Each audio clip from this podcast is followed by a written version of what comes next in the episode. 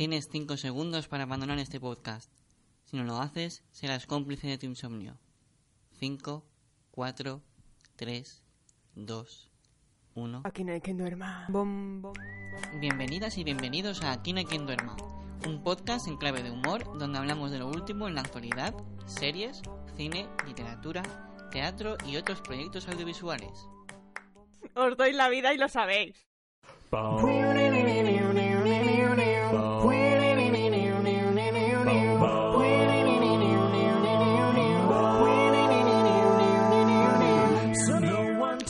Bienvenidas y bienvenidos a Aquí no hay quien duerma.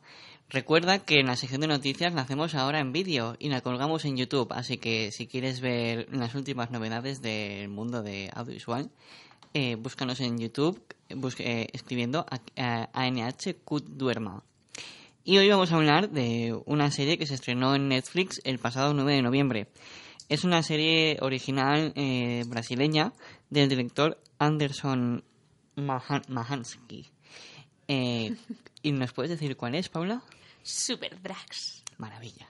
Maravilla y fantasía. Fantasía. Es lo mejor que he visto en mucho tiempo. Mariconismo. Mucha pluma.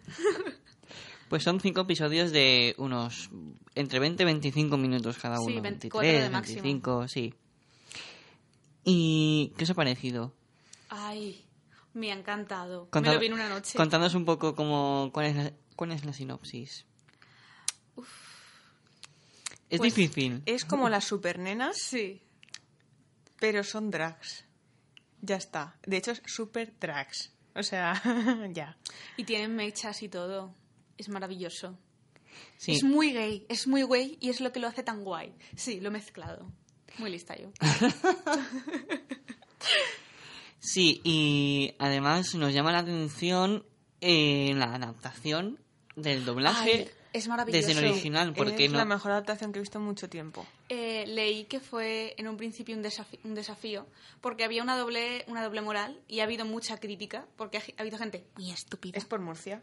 No, ¿qué va? Ah. Es porque a la gente no le gustaba que lo adaptaran, cuando para mí ha sido lo mejor que han podido hacer. Pero si es lo que se hace siempre. Eh, vi una entrevista, a, no, no es lo que se hace siempre. Netflix España, por ejemplo, tiene Pues deberían. muy cogido entre pinzas el tema de las adaptaciones de doblaje, porque prefieren dejarlo lo más, pos- lo más ligado posible al original. Sin embargo, con estas series de ficción humorística sí que les están dando más Claro, es que esa es la cuestión. Que si pones humor y pones humor británico, humor americano... O humor brasileño. Aquí no va a hacer ni puta gracia. Ya. Porque no tiene ningún sentido. Es como muchas veces que vemos series americanas que las han doblado tal cual Sí. y te quedas como, no sé de quién estás hablando porque ese actor aquí no es famoso y no tengo Claro. ni idea. Claro, has mencionado Murcia y a lo mejor nuestros, nuestros oyentes no, no, no lo han pillado.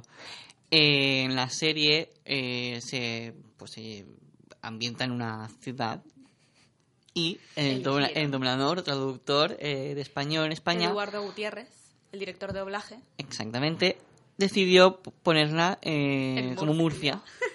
Es que es una fantasía. Entonces, pues, eh, bueno, no sé por qué Murcia, pero bueno, porque Murcia es preciosa. Yo, yo leí que es porque uno de los dobladores, que, un, que Unam, que es famoso porque tiene un caña- ca- madre mía, Canal. un canal de YouTube que dobla a Goldiva, eh, es de Murcia y él tiene varias, varias, varios vídeos metiéndose un poco con Murcia y cosas así y esa fue la razón por la que Eduardo Gutiérrez dijo sí, pues lo meto en Murcia. Murcia, how beautiful you are.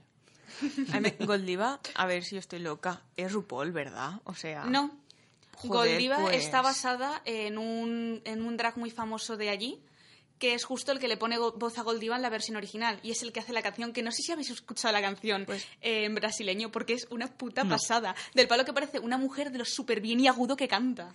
Es maravilloso. Pues parece... es O sea, se parece un montón a RuPaul, ¿eh?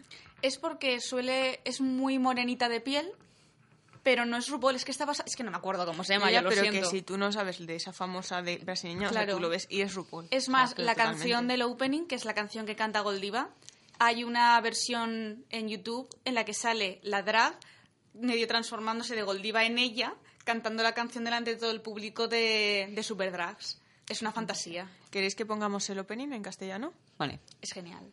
Pues allá va justicia hay una voz que me guía.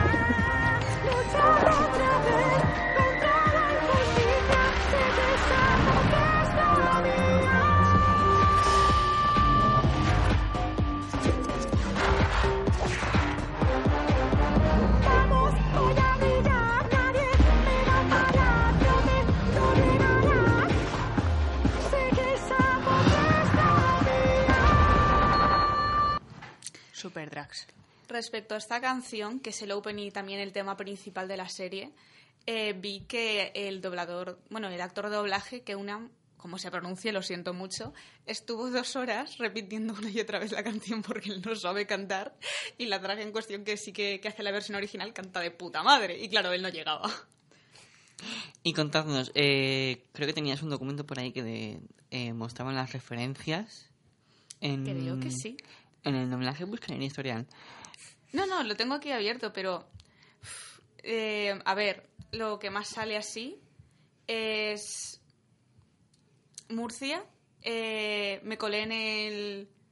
En el camerino de Chenoa. sí. O qué es lo más. que- Ese, que, so- yo ese recuerde. sonido lo tenemos. ¿Qué, qué es lo más. ¿Qué es lo último que habéis visto por la televisión que os, ma- que os, ma- que os haya impactado más o algo así? Entonces Patrick dice. Marta Sánchez escuchan- cantando, el cantando el himno. himno. Me encanta. Perdona, pero hay una frase mucho mejor que ya la hemos comentado antes, Javi, que es la de nunca había visto tantos maricones desde el funeral de la veneno.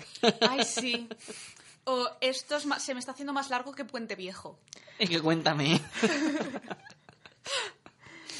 Mola porque sí, cada, supongo que cada doblaje de la serie se adapta mucho a- al, Al país. en cuestión. Entonces no, no se desvirtualiza, no se desvincula la versión original de, de- de- bueno, de, Bueno, lo que estoy dándome cuenta que no hemos explicado quiénes son las superdrags. Pues tres drags. Son Patrick, Ralph y Donizetti, o como se diga, porque sí, lo estoy leyendo, que se transforman en Lemon, Safira y Scarlet. Y bueno, bueno, los poderes. ¿Qué me queréis decir de los poderes que tienen? Yo hago lo que me sale del coño. Ese es su poder. O sea, todo le sale del coño, me refiero. ¿No? Ah, me- Vale. Javi creo que ha visto una serie completamente distinta. No, Básicamente. De no el arcoiris me sale del coño. No, es del coño, es, No de es del la- coño. es del corazón que llevan en el Ah. cinturón. I'm sorry. Perdona, pero, o sea, de hecho, remarcan mucho sus pollas. Sí, constantemente, además. sea- Sobre todo la de Scarlett, que es como su elemento principal. Sí, exacto. Ay. Bueno, y para finalizar con Superdrags, decir la importancia de Hitler. Eso es una referencia que no ha hecho falta que retoquen porque es genérica. Sale Hitler. Muy bien, pues estad atentos a, la- a las siguientes secciones porque vamos a hablar sobre un proyecto que también tiene que ver mucho con, con la temática de esta serie. Efectivamente. Os dejamos con la intriga. Chan, chan, chan.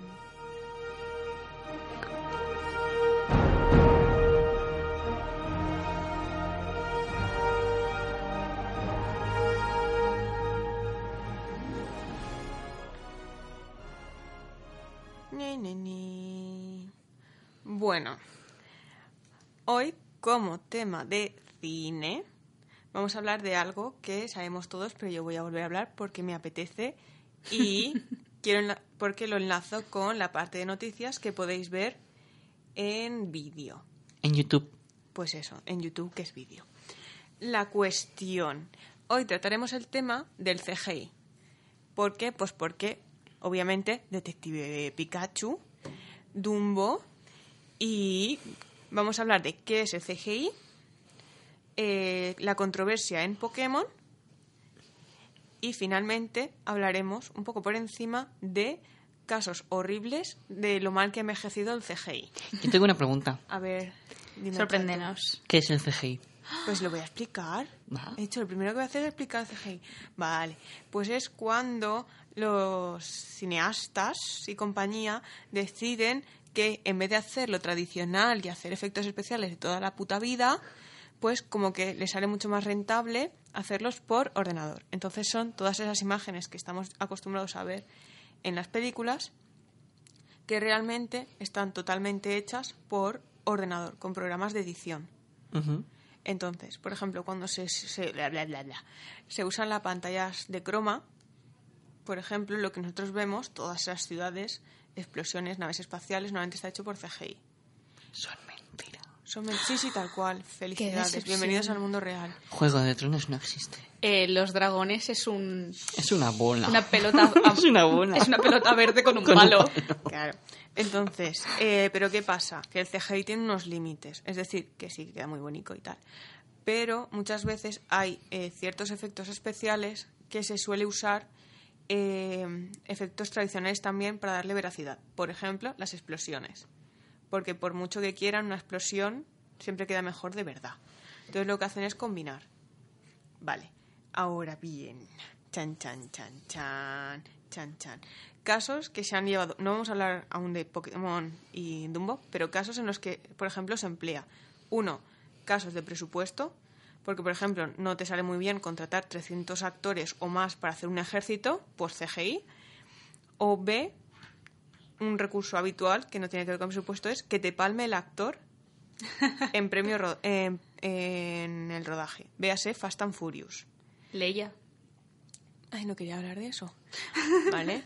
Eh, bueno, pues por ejemplo, es Fast and Furious lo que se hizo es que, gracias a Dios, eh, el chico que faltó tenía un hermano gemelo, pero claro, tampoco es que fueran gemelos gemelos ya. Entonces lo que hicieron es que las partes que no había grabado, el hermano se puso y mediante CGI hicieron que se pareciera aún más al actor de un principio. Y no se nota casi. True. Malos casos, pues, a ver, no es que sea un mal caso, porque claro, el problema es que tú ahora lo ves y dices, joder, que ves efectos de ahora y dices, qué bien han quedado. Pero los ves dentro de 15 años y dices, uh. Malamente. Exacto, véase Tra- tra- Malmo, malmo, la momia. ¿Vale? Invito a to- lo siento, invito a todos los espectadores a que, a que vean la cara del rey escorpión. Ah, pero estás hablando del rey escorpión, no de la momia. No, no, perdona, pero es que sale en la momia. pero no sale en la momia 1. Sí, ¿Sí? claro. Incluso Matrix. Eh, no. Una cosa es que el rey escorpión tenga una película propia. Que es una mierda. Pero el rey escorpión sale en la primera, porque la momia es cuando ataca que quiere conseguir la fuerza del rey escorpión. Entonces Ay. es cuando se cae al foso luchando con el escorpión. Y ahora, inciso porque no estamos hablando de eso y estabas equivocada y yo no. Vale. Los huevos. ¿Qué pasa? personal. Que el CGI envejece muy mal. Y claro, tú lo ves y dices, uff, chato, pues que se nota un poco. ¿Cómo no lo vi? Pues eso.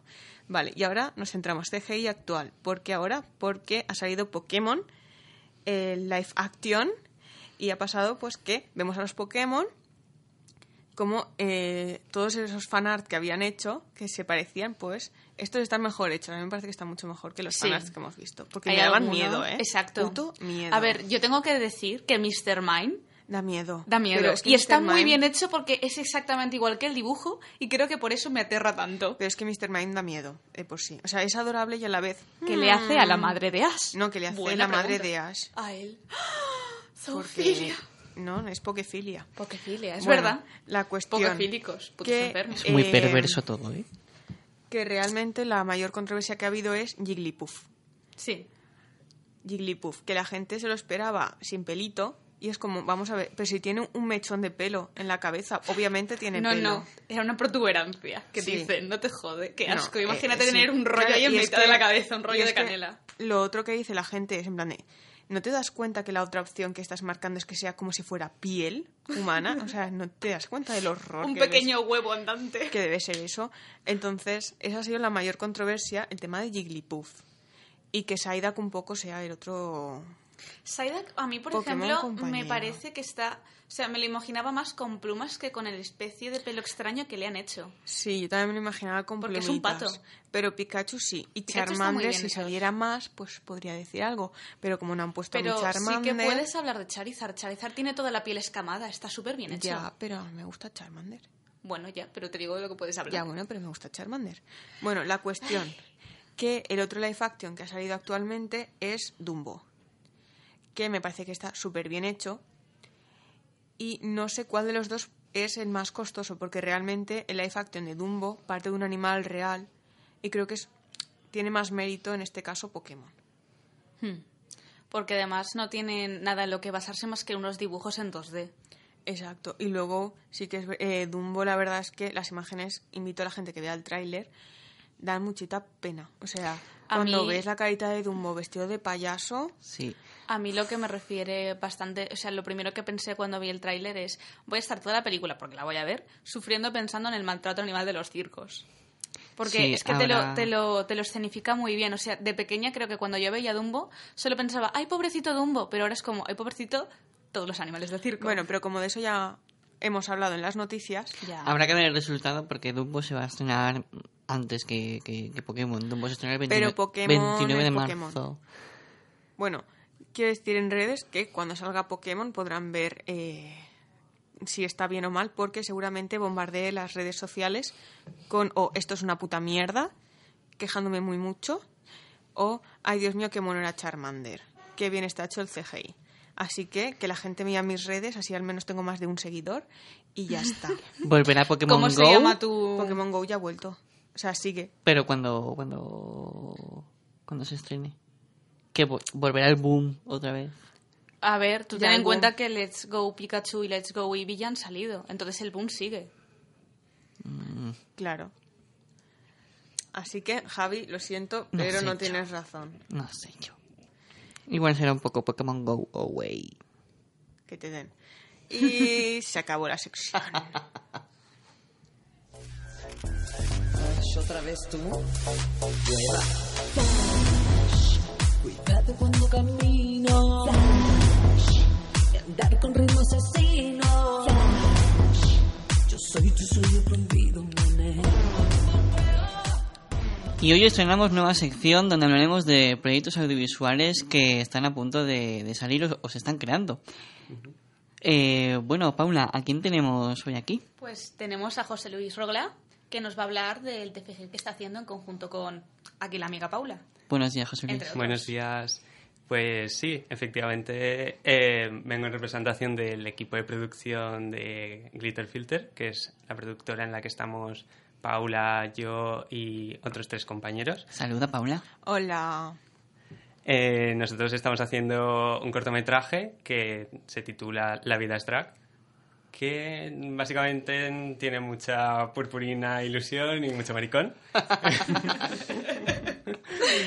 Pero más concretamente trata sobre la doble vida de, Fernando, que por la mañana es, es sastre en un barrio bastante conservador y por la noche se convierte en Toto la Piconera. Hay que decir que eh, es un barrio de Valencia. El corto estará centrado aquí en la localidad de... O sea, en Valencia. Valencia, España. Sí, eh, algo que no he comentado es que es un cortometraje musical en el que, en el que nosotros mismos, concretamente Joan Milian, que es el director, guionista y, bueno, también escritor de las canciones que... Y chico para todo. Sí, Posible básicamente. Será el, el que escriba las canciones y la música. ¿Tenéis alguna ya que podáis avanzar o queda dentro del secreto de sumario? No, queda dentro del secreto hasta que estemos grabando y no, se sal- no saldrán hasta que esté el corto publicado, que queremos sacarlo para cuándo, José Luis. El estreno está previsto para el Orgullo de Valencia, que es normalmente la segunda semana de junio. Junio. Guay. Mm, Que será cuando ya lo hayamos presentado porque es un proyecto universitario que parte se rodará seguramente en la Universidad Jaume I, que es donde nos encontramos, obviamente. En las instalaciones del NAPCOM UJI. Ya está, lo hemos dicho ahora. Ya está. Entonces, eh, la letra será vuestra, pero la música, ¿cómo, cómo la vais a hacer? La música desde el equipo de, de dirección van a, tienen contactos con músicos. El propio Joan Milian es músico, tiene experiencia también escribiendo canciones y por lo tanto eh, lo escribiremos desde dentro. Digamos que música y letra son todas del corto. Es Totalmente todo. original. De hecho, el ah, Joan escribe las canciones, también lo que ha hecho José, la composición. Eh, lo que haremos será seguramente contar con miembros de la banda de la Universidad Jaume I que vendrán aquí a- al estudio de grabación a grabar instrumentos con los que luego Joan complementará con música electrónica. Sí, porque una de las cosas que queremos también es que la música sea muy tipo pop, también estética Mm, de este tipo, sí. Di Lady Gaga. Y Sí. cuéntanos, Claro, tienes clarísimo. sí. cuéntanos cómo. ¿Cómo cómo será el estilo, el estilo visual del cortometraje. Ahí Paula te puede decir más. Hello. Pues como referentes visuales teníamos Hedwig and the Grinch. Referencias, referencias. Muchas. Pues Hedwig, cariño, te lo acabo de decir. y luego, por ejemplo, también eh, la parte de la sastrería. Teníamos muy en mente la película de Kingsman por la estética, los tonos marrones. Y lo que tenemos pensado es reflejar mucho la psicología del, del personaje, los espacios, según su opre- la opresión que le ejercen, tendrán una paleta de color y una, ilumina- de una iluminación concretas. Entonces, a partir de ahí también iremos mostrando eh, la personalidad de, de Fernando. Y sobre todo mucho brilli brilli. Sí, Brilli, brilli, fantasía. Sí. con la noche. Tendremos referencias que son Rocío Jurado, ¿Cómo no? claro, Lola Flores, ¿Cómo no? etcétera. Y eso estará muy presente, por Lady supuesto. Gaga. Y de Bueno, hecho, Lady Gaga no, pero... de hecho el propio nombre de la, de la protagonista es una mezcla de dos referencias, ¿no? Sí, pero eh, bueno, sí. Por un lado, Totó, que es referente gay por antonomasia porque es del Mago de Oz. Obviamente. Iba a decir al Toto, pero bueno. También, exacto, y Claro, también nos hace gracia, gracia también. porque también lo Es podemos un- cambiar por coño. Doble sentido, ¿no? Sí, y luego La Piconera es un cuadro que también refleja un poco parte del corto porque hay una parte de su vida que es muy tradicional y será un elemento que tenga el corto y a lo que Fernando cogerá de referencia para llamarse La Piconera. Y es posible que también fuera una folclórica, ¿no?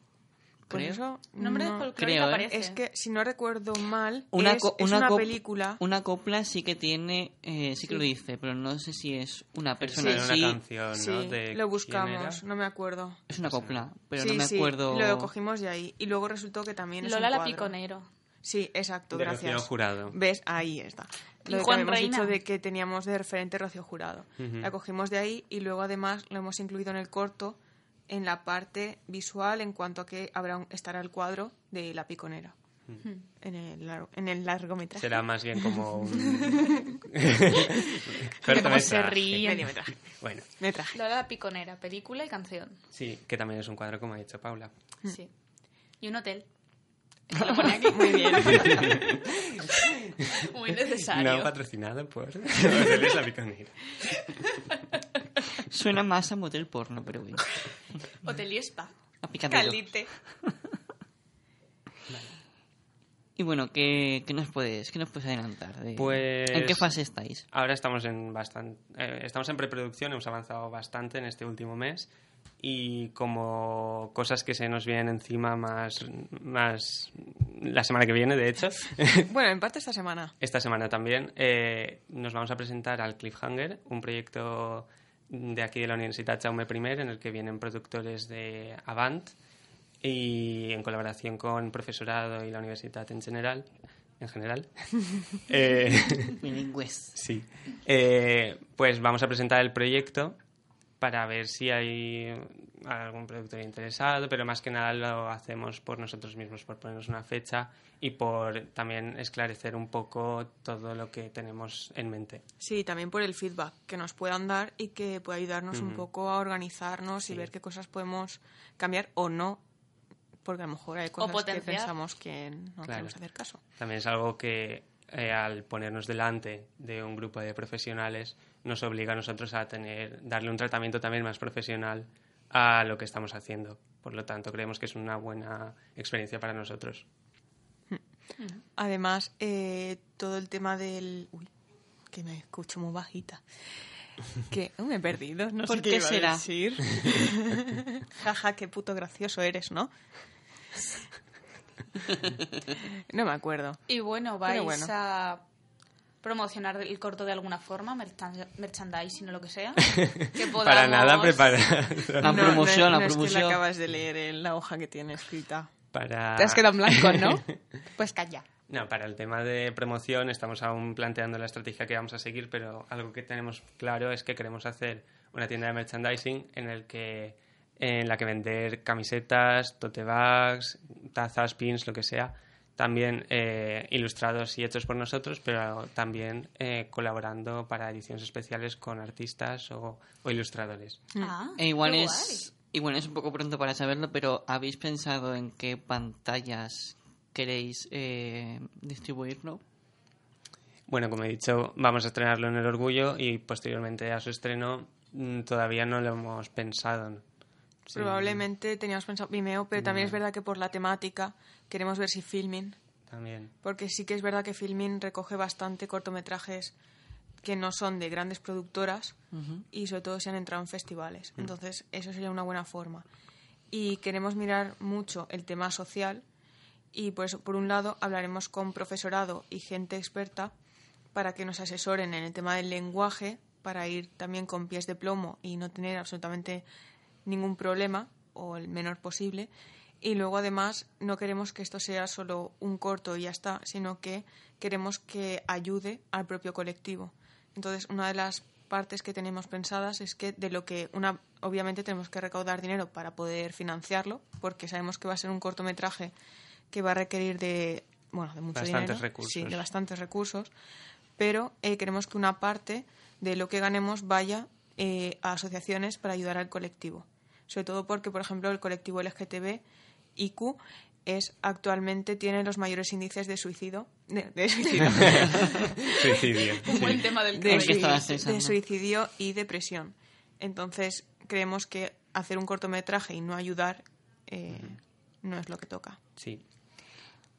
Vale. Sí.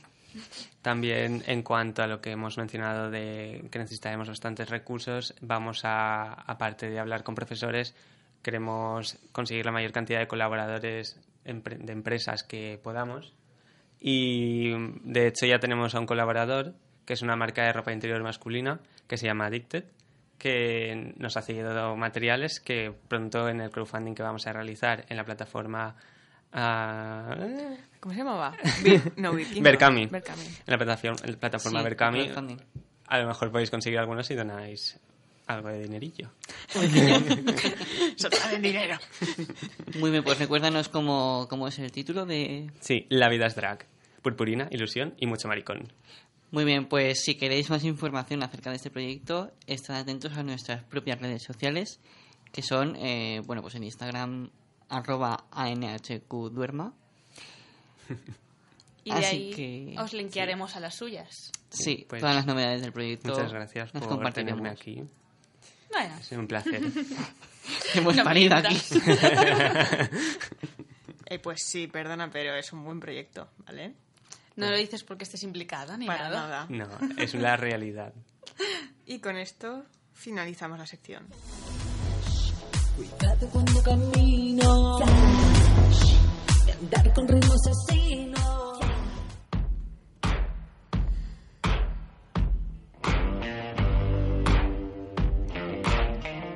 Y hasta aquí el sexto programa de entiendo en más. Recuerda que puedes encontrarnos en Instagram en arroba anhqduerma. Cuéntanos también con el hashtag anhqduerma6 qué proyectos audiovisuales sobre drag queens te, te gustan.